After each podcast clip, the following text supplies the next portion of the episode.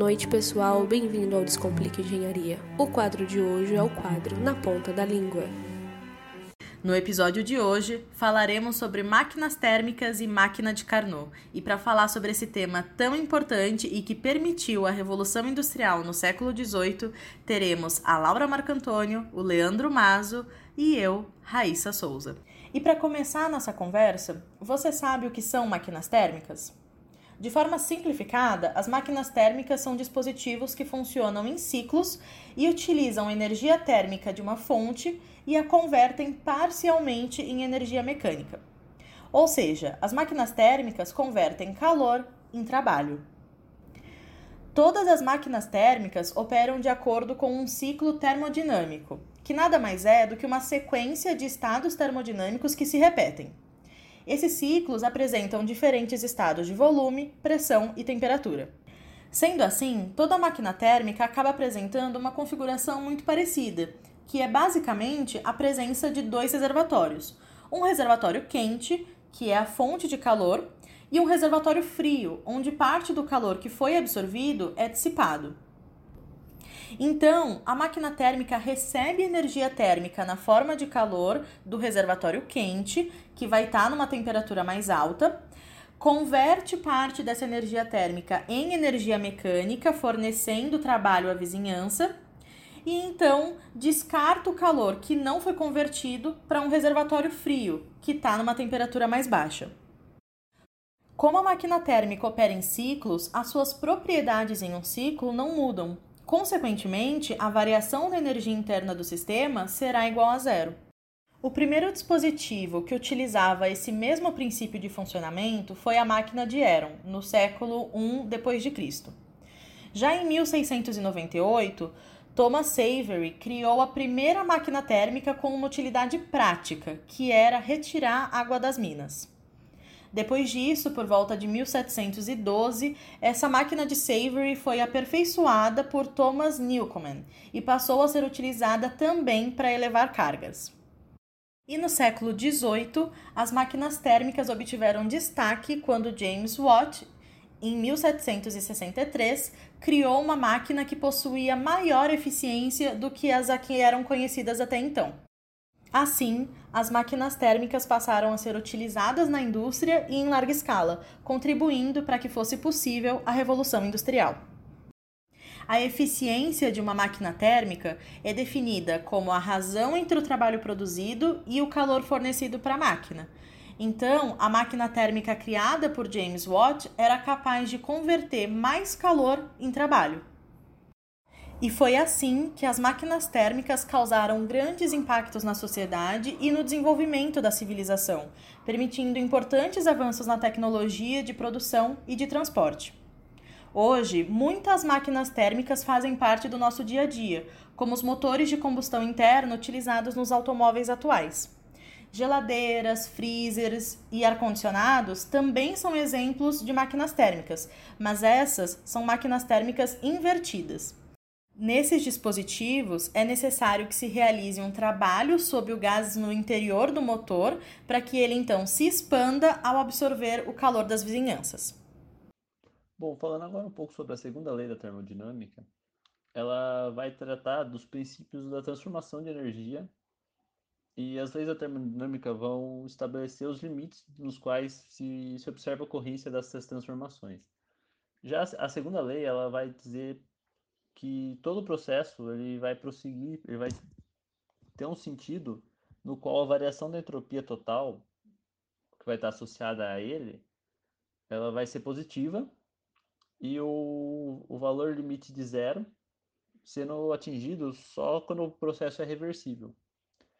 É, no processo no qual a entropia ela, total ela vai diminuir e é, pode-se dizer que nenhum sistema ele vai poder absorver calor de um único reservatório e converter esse calor inteiramente em trabalho, sem que ele resulte em variação no sistema e no ambiente que está que tá em volta dele.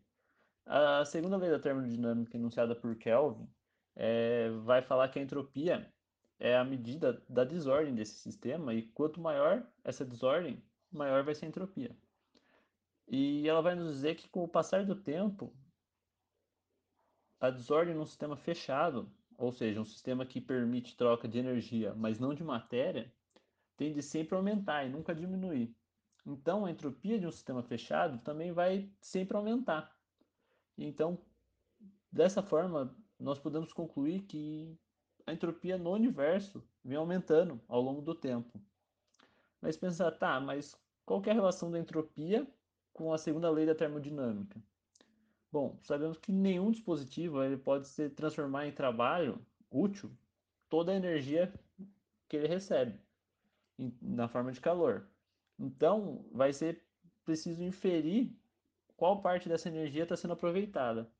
E é nesse contexto que dá para definir a entropia como uma grandeza que vai medir essa parcela de energia. É essa energia que vai ser aproveitada para gerar trabalho. Em geral, não, nós não nos preocupamos com esse valor exato da entropia, e sim com a variação dela ao longo de um processo termodinâmico. Com isso, pode-se calcular essa variação por meio da razão que existe entre o calor trocado pelo sistema e a sua temperatura absoluta em Kelvin. E com isso dá para colocar dois, enunciar dois princípios, que o calor é transferido de forma espontânea do corpo de maior temperatura para um de menor, e que todo o processo vai ter perda porque o rendimento vai ser inferior a 100%. Isso quem estabeleceu foi Sadi Carnot, um físico francês na, que, que escreveu isso no período da Revolução Industrial, enquanto ele estudava a possibilidade de poder aumentar a eficiência das máquinas térmicas. Essas, essas máquinas, Carnot descobriu que elas eram mais eficientes quando havia troca de calor de uma temperatura mais alta para uma temperatura mais baixa. Isso acontecia sempre nessa ordem porque a transferência de energia é um processo térmico irreversível. E a segunda lei da termodinâmica vai estar relacionada com o conceito de entropia, como já dito, e ela vai completar a primeira lei da termodinâmica, que se fundamenta no princípio da conservação de energia. Agora falando um pouco sobre a aplicação da segunda lei em máquinas térmicas, é, o, o calor ele vai poder ser utilizado de uma forma útil que através do, de uma transferência simples de um nível de temperatura maior para um menor, vai poder gerar uma vai poder gerar um trabalho. E esse trabalho útil ele vai ser produzido por incontáveis máquinas que vão empregar o escoamento de calor como sua fonte de energia. E alguns exemplos dessas, desses motor, desse, dessas máquinas pode ser o motor de combustão interna e planta de potências a vapor, a vapor, que coletivamente elas vão ser máquinas térmicas e vão depender de uma fonte de calor de alta temperatura que vai descartar calor no ambiente. Pela segunda lei, ela vai impor restrição sobre o quanto de quanti a quantidade de calor que, que vai estar entrando e que vai poder ser convertido em trabalho. É, a máquina térmica ela vai receber um calor de um reservatório de uma temperatura mais alta e vai passar esse calor para o reservatório de uma temperatura menor. E a máquina ela vai ser tomada como sistema e os dois reservatórios vão ser considerados a sua vizinhança. E com isso, dá para enunciar que é impossível construir uma máquina que vai operar é, por meio de um processo cíclico e não produzir nenhum efeito sobre as suas vizinhanças. Além da extração do calor no reservatório, vai ter a realização de uma quantidade equivalente de trabalho. A segunda lei ela não vai proibir a produção contínua de trabalho por meio do calor, mas ela vai colocar um limite no calor e na quantidade de calor adicionado no processo cíclico, que vai poder ser convertido em trabalho. É, por meio disso, o Carnot, ele, a máquina de Carnot, ela vai operar em todos os aspectos, não podendo ser melhorada sua eficiência. Ela vai ter só só poderia ser, ser melhorado se a unidade de calor quente se aproximasse do infinito e a fria de zero. Só que essas condições não existem na Terra. Então, todas as máquinas térmicas elas vão ter uma eficiência menor do que 100%. E os reservatórios frios disponíveis na Terra, que são, por exemplo, atmosfera, lagos, rios, oceanos, eles vão estar em torno de 300 Kelvin, enquanto os reservatórios quentes em, com equipamentos como fornalhas, é, que pode ser mantido com combustão de combustíveis fósseis, por exemplo, eles vão estar na temperatura de 600 Kelvin.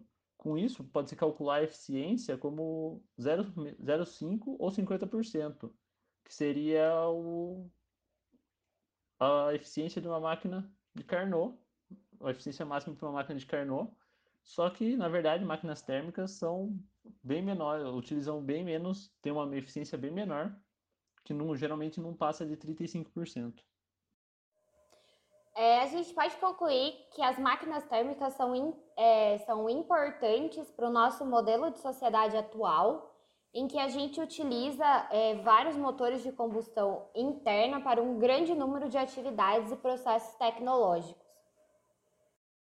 Por mais que a, nenhuma máquina térmica seja perfeita, que nenhuma delas tenha um rendimento igual a 100%, elas são capazes de converter e o calor proveniente de uma fonte térmica em energia mecânica ou cinética ou potencial e a gente conseguir mover vários processos industriais por meio disso. E como já foi visto desde a antiguidade, a gente já sabia que era possível utilizar o calor para produzir vapor e que esse seria empregado para desempenhar um trabalho mecânico. E a gente pode ver o quanto, ao longo da história, as máquinas térmicas estiveram presentes, seja no século I depois de Cristo, quando Herón de Alexandria construiu um dispositivo, né? Seja quando a invenção de Heron, né? Também apresentou uma uma utilidade para produzir grandes quantidades de energia mecânica. No século XVIII, quando a gente teve prime as primeiras máquinas capazes de realizar trabalhos industriais, apesar de elas terem um rendimento muito baixo e consumir uma grande quantidade de combustível, elas realizavam a, alguns pequenos trabalhos é, e a gente teve realmente a principal mudança mesmo foi com o James Watt, que inventou a máquina a vapor com os menores problemas de perda de energia e que também elas podiam gerar um movimento circular, e ela foi empregada nos moinhos, no acionamento de bombas de água, e posteriormente a gente aplicou essas máquinas nas locomotivas e nos barcos a vapor, e depois ela passou a ser utilizada também nas fábricas. É, essa invenção dele foi um fator de, é, que contribuiu né, é, para o avanço da Revolução Industrial. Então a gente não pode negar a importância das máquinas térmicas ao longo da, da história e até hoje no nosso desenvolvimento industrial. E esse foi mais um episódio do Thermocast, o seu podcast sobre termodinâmica. Acompanhe nossas redes sociais para saber quando sai.